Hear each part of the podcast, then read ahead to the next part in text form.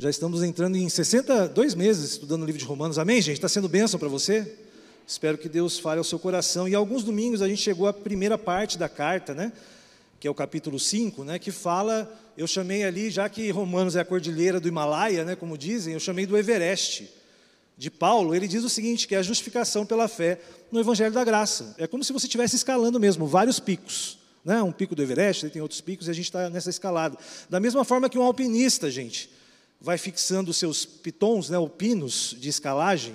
Sabe aquela, quando ele vai pregando assim, vai escalando, né, e vai colocando as cordas, sabe quando ele vai subindo?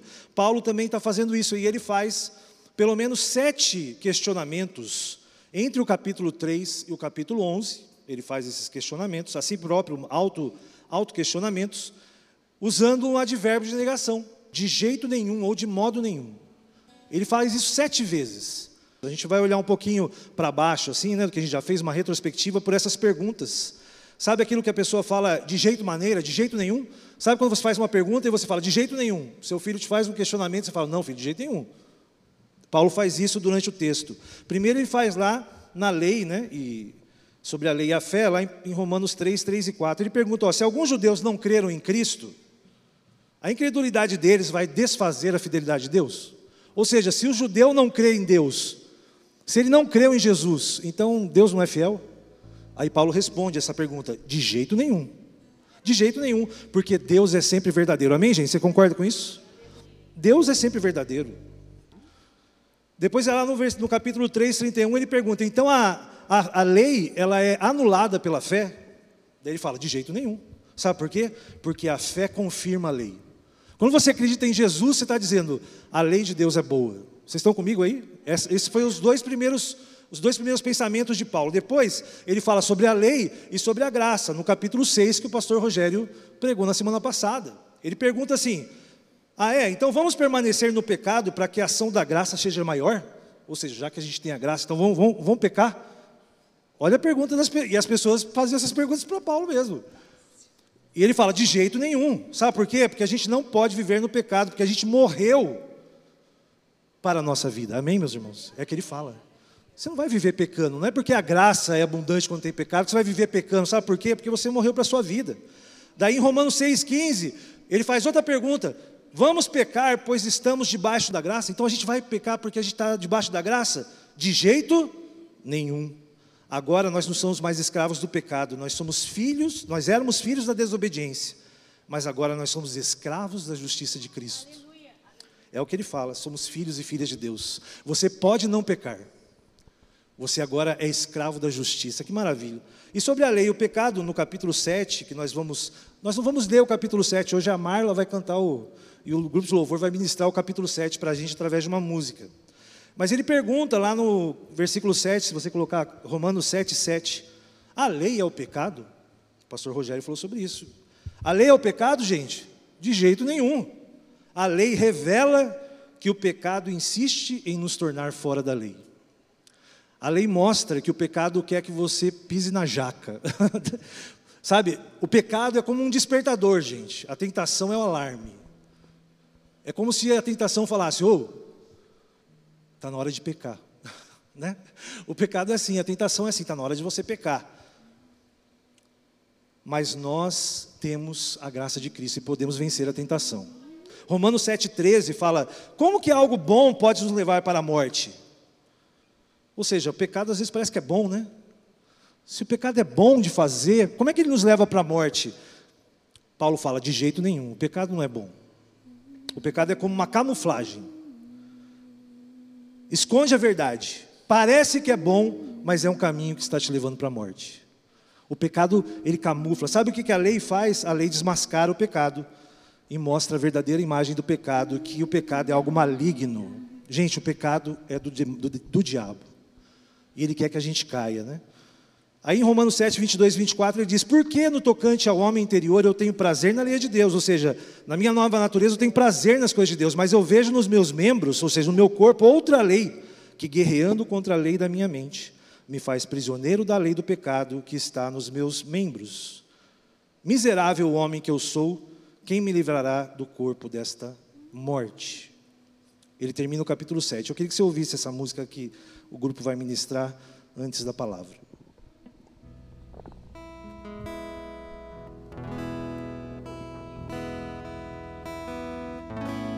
Não entendo.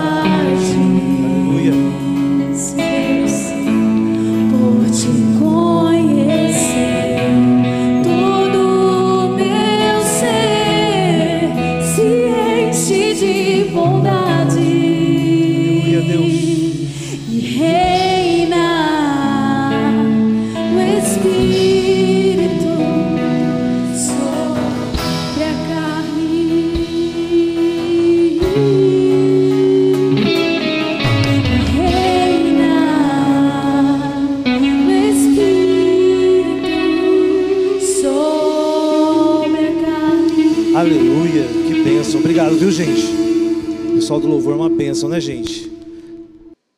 Alguém já disse, ai de nós se acabasse a carta de Romanos em Romanos 7. Sabe, parece que Romanos 7 é, o, né, é, é aquela situação, nós somos miseráveis. Vocês lembram que eu preguei aqui e falei, ó, todos nós fomos condenados, todos nós, a raça humana, ela foi condenada pelo pecado. A gente não falou sobre isso em Adão, né? Adão pecou e todos foram peca... né? feitos pecadores. Gente não falou que Jesus morreu, mas todos nós fomos feitos o quê? Justos perante Deus. Amém, meus irmãos? Então, esse é o segredo. Aí, Romanos 8, Paulo vem e diz no versículo 1 e 2: Agora, pois, já não há nenhuma condenação para os que estão em Cristo Jesus. Isso não é maravilhoso? Porque a lei do Espírito da vida em Cristo Jesus te livrou da lei do pecado e da morte. Você pode adorar o Senhor com as suas palmas?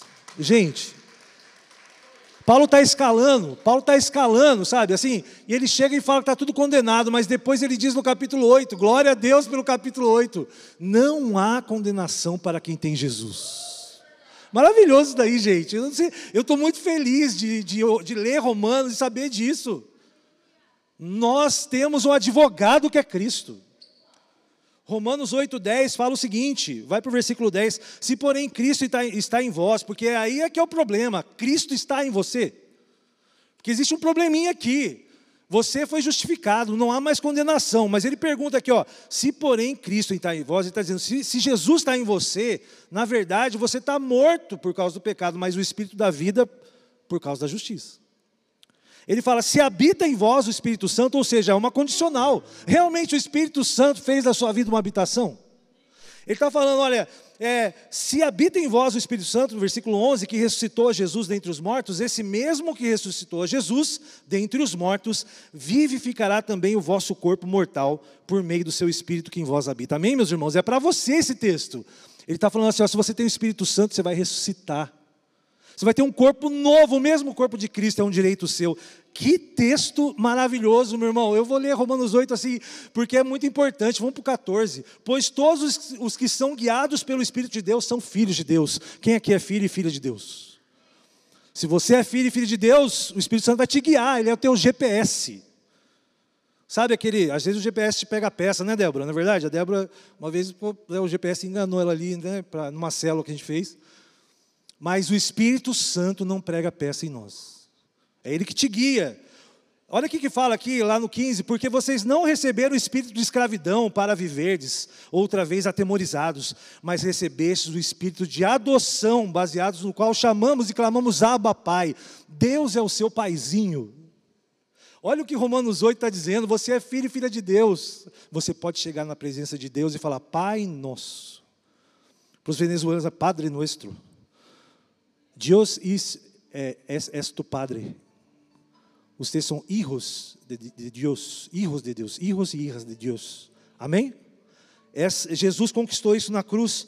Versículo 16: O próprio Espírito testifica com o nosso Espírito que nós somos filhos de Deus. O Espírito está falando assim: Ei, ei, ei, você é filha de Deus, Magali. Ei, ei, Igor, você é filho de Deus.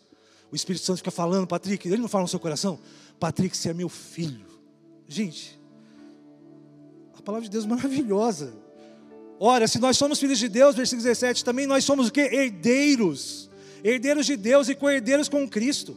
Se com Ele sofremos, também com Ele seremos glorificados. Meu, meu, meus irmãos, você é herdeiro de Deus. Tudo que Jesus tem direito, que Ele é direito seu.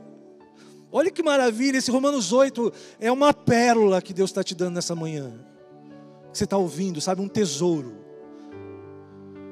Ele fala: Porque para mim eu tenho por certo que os sofrimentos do tempo presente não podem ser comparados com a glória a ser revelada em nós. Meu irmão, você está sofrendo, mas nada pode ser comparado com a glória que te espera em Cristo. Versículo 19: A ardente expectativa da criação aguarda a revelação dos filhos de Deus. A terra está esperando o dia que Jesus vai voltar, porque ela vai ser curada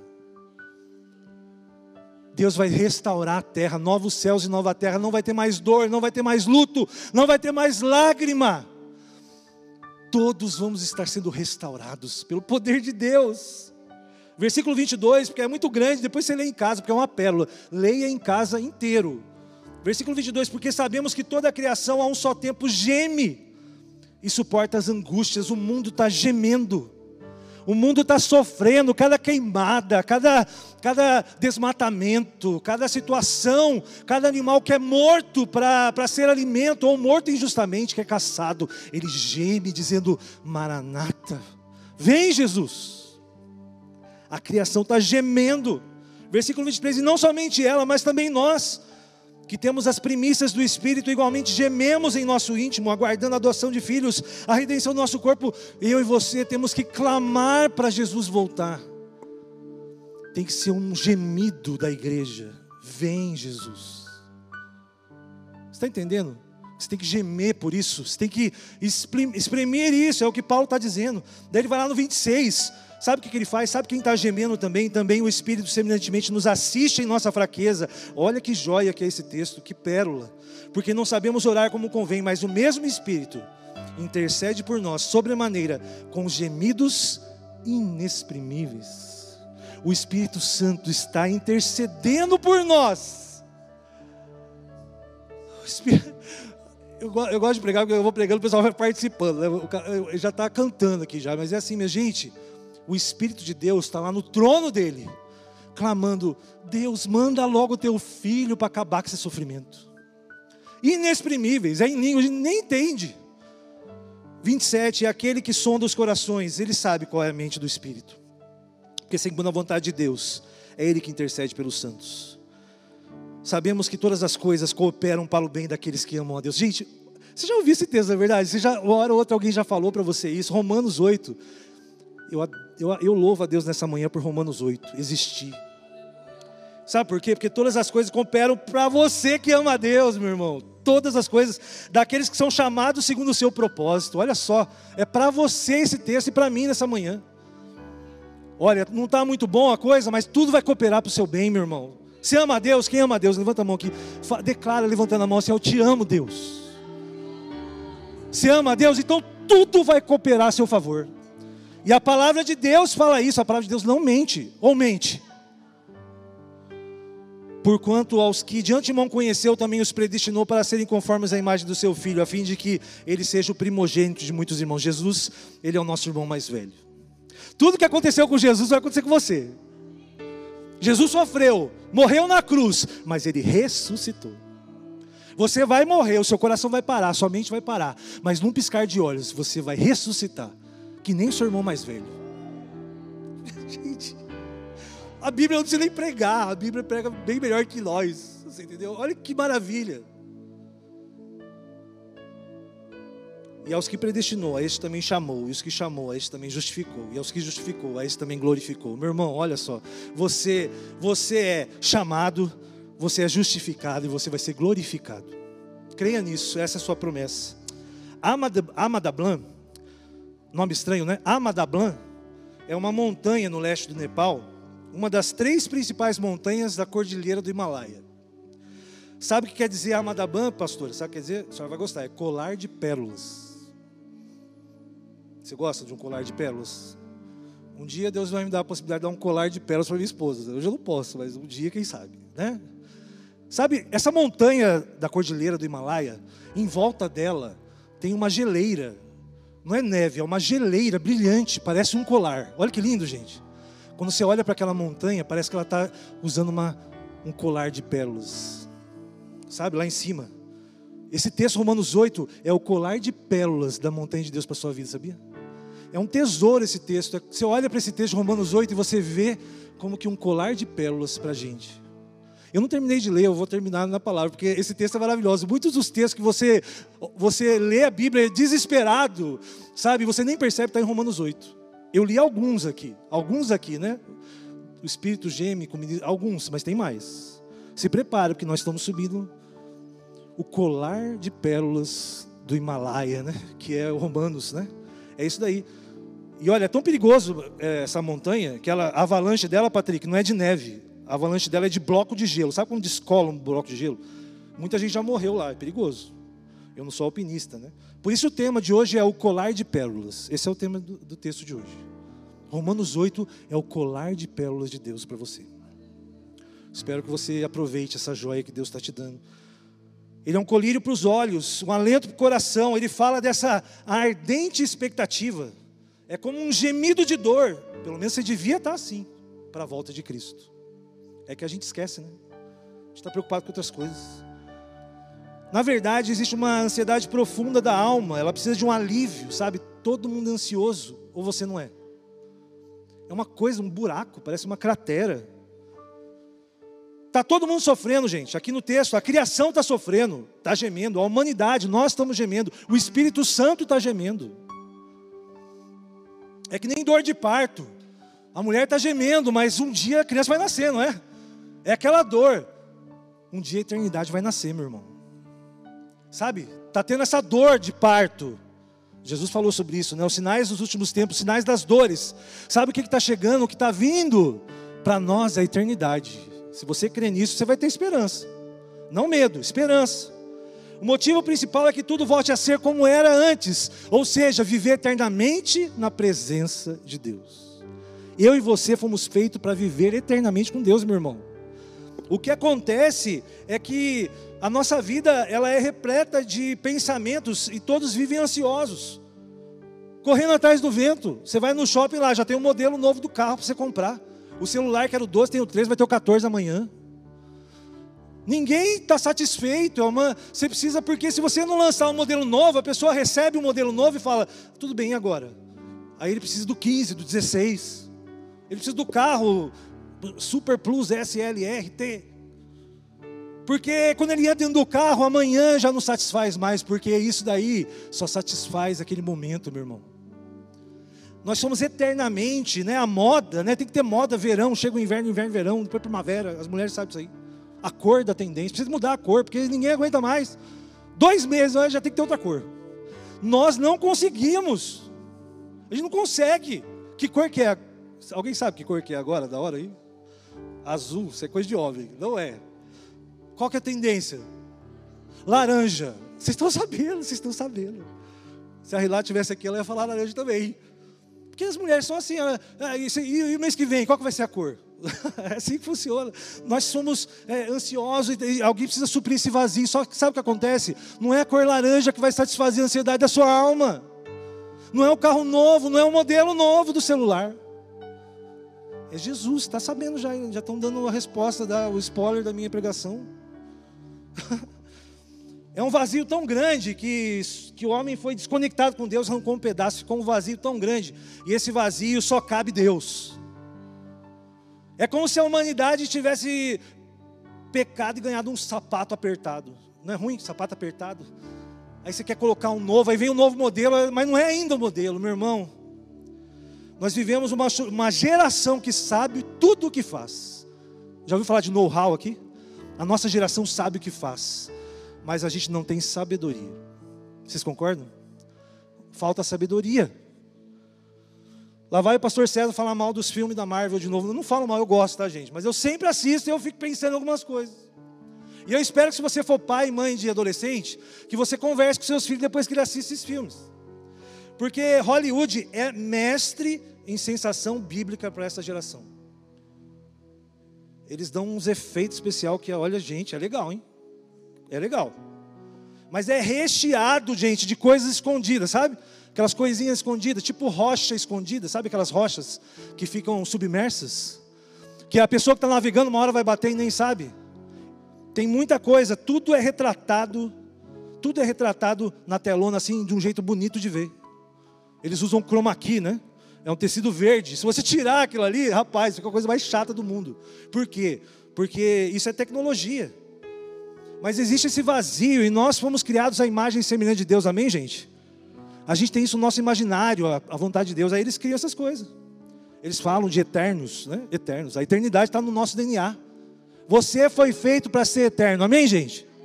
Não adianta, você tem vontade disso, mas só Jesus abre essa porta.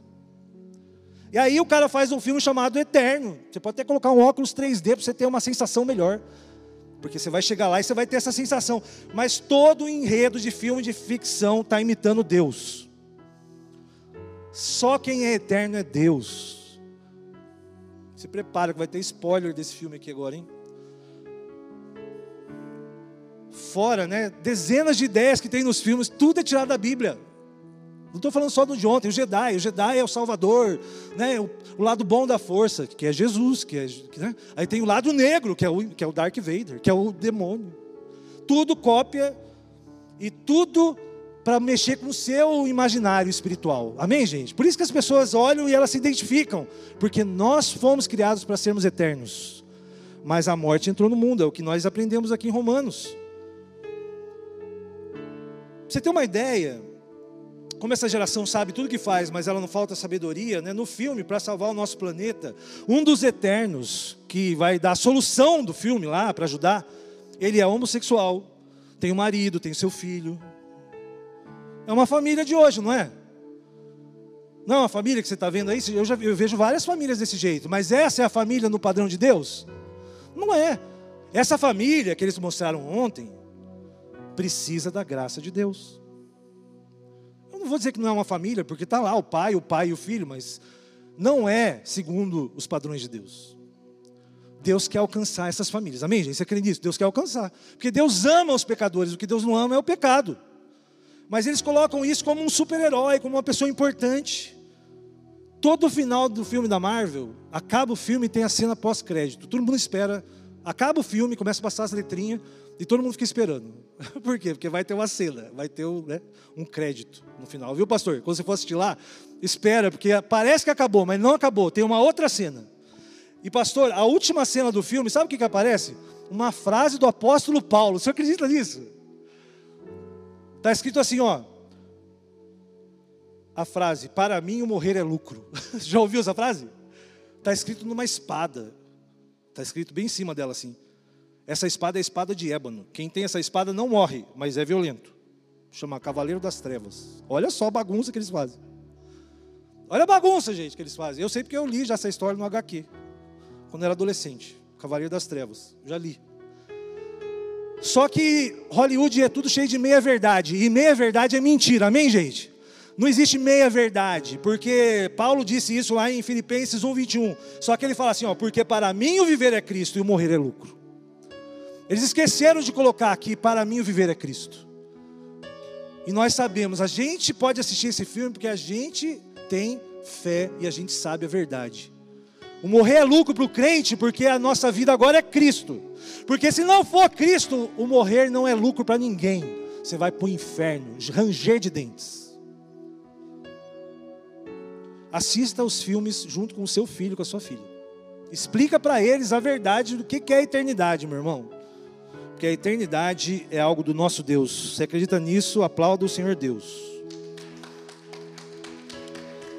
Vamos continuar lendo a pérola, o colar de pérolas de Romanos 8, versículos 31 a 36. Olha só, gente. Estou indo para o final, tá? Que diremos, pois, à vista dessas coisas, tudo isso que você ouviu, do que a gente leu, do que eu falei, que diremos, pois, se Deus é por nós, quem será contra nós? Aleluia. Não tem nada que possa ir contra você. Aquele que não poupou seu próprio filho, antes por todos nós o entregou, porventura nos dará graciosamente com ele todas as coisas? Quem tentará acusação contra os eleitos de Deus? É Deus quem os justifica.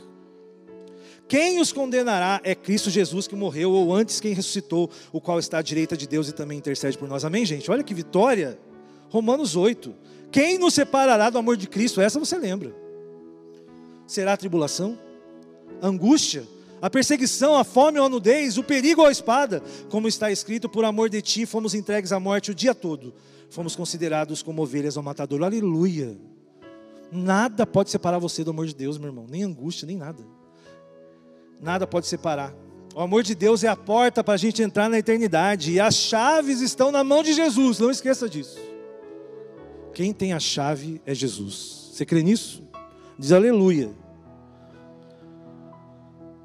A obra redentora de Deus, Ele que é o ser eterno, que decidiu estar no meio de nós, cheio de glória, de verdade. A gente está praticamente um mês do Natal, na verdade? Já chegou o Natal. Já tem gente enfeitando todas as coisas, já acabou o ano. Eu não sei vocês, mas eu acho que 2021 foi um dos anos mais rápidos que eu já vi. Eu acabei de chegar em Campo Grande, já estou aqui quase um ano já. Passou muito rápido esse ano. Mas eu acho que 2022 vai ser melhor que 2021. Amém, gente? Eu tenho esperança. Pode ser até o ano que Jesus volte. Aí é bom mesmo. Mas já foi melhor que 2020, concorda comigo? Então tem esperança. 2022 vai ser melhor ainda, amém, gente? Eu creio nisso. Sabe por quê, gente? Essa mensagem que a gente está lembrando agora no Natal é uma coisa meio doida para o mundo, mas como é que Deus ele virou um, um neném na barriga de uma adolescente? Pensa bem nessa história. É, é, quase impossível de imaginar. Já pensou Maria segurando nos braços o nenezinho, salvador do mundo? Pegando na mãozinha de Jesus? Você já imaginou o Rei do universo, o eterno Deus, que estava desde a criação de todas as coisas? Você já imaginou ser colocado numa manjedoura, junto com os animais, um lugar cheirando, né, cheirando estábulo? Não deve ser muito agradável. Já foi em fazenda? Não deve ser muito agradável. O quartinho de Jesus não tinha um cheiro agradável. Parece incoerente que o rei do universo, o príncipe dos veio de uma forma tão humilde. Jesus nasceu, cresceu em, em Nazaré. Nazaré, alguém na Bíblia falou assim: pode vir alguma coisa boa de Nazaré. A cidade de Nazaré era inexpressiva.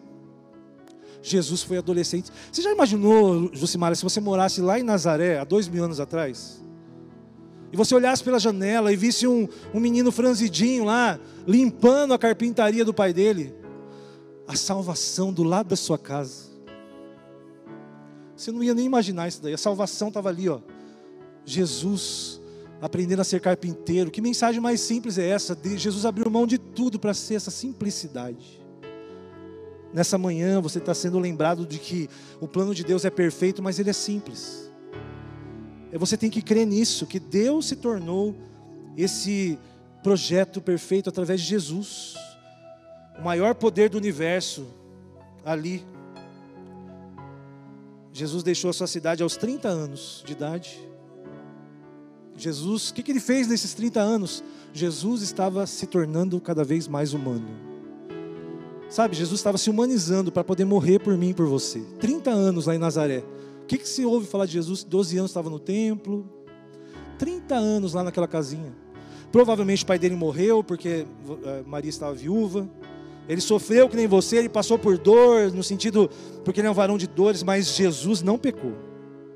Jesus é perfeito. Ele cresceu em três anos, meus irmãos, em três anos, Jesus fez um ministério que mudou e abalou o mundo. Três anos, qualquer historiador de qualquer universidade, Harvard, é, seja o que for, ele vai falar assim: olha, esse fato aconteceu tantos anos antes de Cristo. Sabe esse fato famoso? Essa grande coisa aconteceu tantos anos depois de Cristo. Tudo que nós falamos na sociedade ocidental tem um divisor de águas, ele chama Jesus Cristo. Em três anos, não tem nada mais importante, nem antes nem depois de Cristo, amém, meus irmãos? Esse Jesus, esse Jesus é a esperança que traz cura para a ansiedade desse mundo. É só Jesus que vai curar o seu coração e o coração de quem não tem Jesus. Não tem outra solução. Você pode ter o modelo de carro que você quiser, o celular que você quiser, a casa que você quiser. Se você não tiver Jesus, você vai ter um vazio. O pastor Judá Bertelli citou várias vezes lá na pregação, né? Whitney Houston, pessoas que tinham tudo, perderam a vida. Sabe por quê? Porque só, só vai satisfazer a sua ansiedade é Jesus. Jesus é o sapato que, que é do seu número e do meu número. Nada mais é igual para quem crê só que Jesus precisa ser em nós. A maioria daqui de nós somos cristãos. Nós precisamos ter expectativa da volta dele. Meus irmãos, nossa obrigação como igreja é termos expectativa. Não saia daqui sem esperar em Cristo, sem esperar essa conclusão do plano perfeito de Deus. Meus irmãos, Sabe quantas pessoas morreram do Covid nesses últimos dois anos? 5 milhões de pessoas. Algumas dizem que isso, é, isso aí pode ser três vezes maior, pode ser que sejam 15 milhões de pessoas perderam a vida nesses últimos dois anos, fora as outras mortes. Para esses milhões de pessoas, Jesus já voltou. Eu e você estamos vivos, glória a Deus, porque nós estamos vivos. Mas Jesus pode voltar na nossa geração, mas para muitos milhões de pessoas, Jesus já voltou. Quantos milhões de pessoas morreram nesses últimos dois mil anos? Já encontraram com o eterno que é Jesus. Estão no tempo de Deus. E nós aqui estamos vivos, esperando né, essa inspiração viva, meu irmão. Romanos 8, 37 a 39, para encerrar. Eu vou dizer uma coisa para você: nada pode separar você do amor de Deus, amém, gente? Romanos 8, 37. Em todas as coisas, porém, somos mais que vencedores. Toma isso para você, tá? Por meio daquele que nos amou, porque eu estou bem certo de que nem a morte, nem a vida, nem os anjos, nem os principados, nem as coisas do presente, nem as do porvir, nem os poderes, nem a altura, nem a profundidade, nem qualquer outra criatura poderá nos separar do amor de Deus que está em Jesus Cristo. Amém? Um dos textos mais lindos da Bíblia, não tenho dúvida. Romanos 8, lê inteiro na sua casa, né, hoje. Desfrute disso. Vista esse colar de pérolas e prepara para a festa de casamento que está chegando, viu, gente? Está chegando a festa de casamento de Jesus. E eu vou dizer uma coisa para você: eu e você não somos convidados, nós somos a noiva. Você está você tá ligado nesse negócio? Você não é um convidado, quando você olha para o casamento, eu já fiz muitos casamentos, sabe? Tem aquele momento ali que está o, né, o pastor ali e a noiva e o noivo, não é? Essa é a parte mais importante da festa. O resto é tudo convidado, alguns mais importantes são padrinhos.